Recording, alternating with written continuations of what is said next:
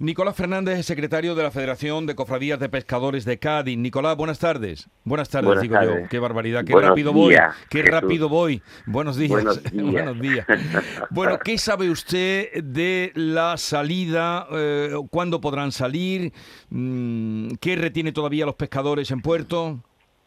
Bueno, yo además de ser secretario de la Federación de Cofradías de Pescadores de Cádiz, soy el administrador de, de la organización de productores de la tunada, por lo cual vivo muy de cerca, muy encima el problema que tenemos Sí. en estos momentos y si bien es cierto que desde el primer día que ac- aconteció eh, el, el caso este, eh, los barcos nuestros, por prudencia, por prudencia, sin que estuviesen los caladeros cerrados, fueron, no fueron a pescar precisamente para tener una mayor seguridad y garantía de, de- de que es un producto alimenticio y tenemos que tener el mejor producto del mundo. En este sentido, se alejaron hacia las zonas más, más lejanas, la zona 205 que, que existe en, en materia de pesca, de marisqueo en, en, en la zona nuestra. Y al di- aquel mismo día por la noche ya cerraron de manera precautoria Sí. uno de los de la zona, la 202, y luego se cerró de manera también eh, precautoria la 203 y la 204, de manera que nuestra flota está desde entonces paralizada, esperando a ver qué es lo que sucede y cómo van esos análisis de hidrocarburos que se iniciaron ayer.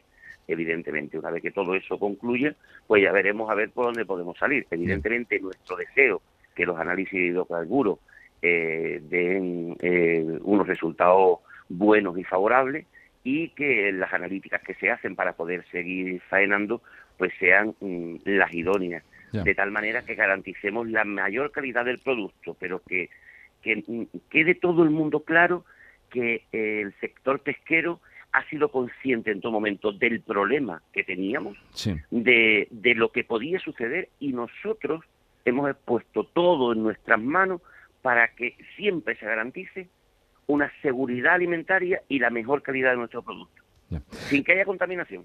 Eh, ¿Para cuándo esperan ustedes el resultado de esos análisis de los que me habla? Bueno, hay determinados análisis, Jesús, que no se tienen de un día para otro. Y sobre todo, nosotros lo que necesitamos es que haya absoluta seguridad de que ese caladero está en perfectas condiciones. Mientras tanto, preocupación. Y hay una preocupación también que quiero dejar de manifiesto. Puede que los análisis salgan todo bien, puede que todo salga perfecto, puede que se nos puedan reabrir los caladeros, Sí.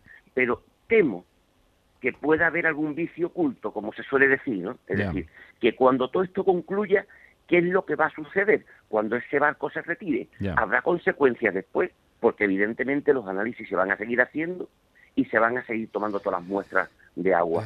Pero ¿qué va a pasar después? Quien contamina paga.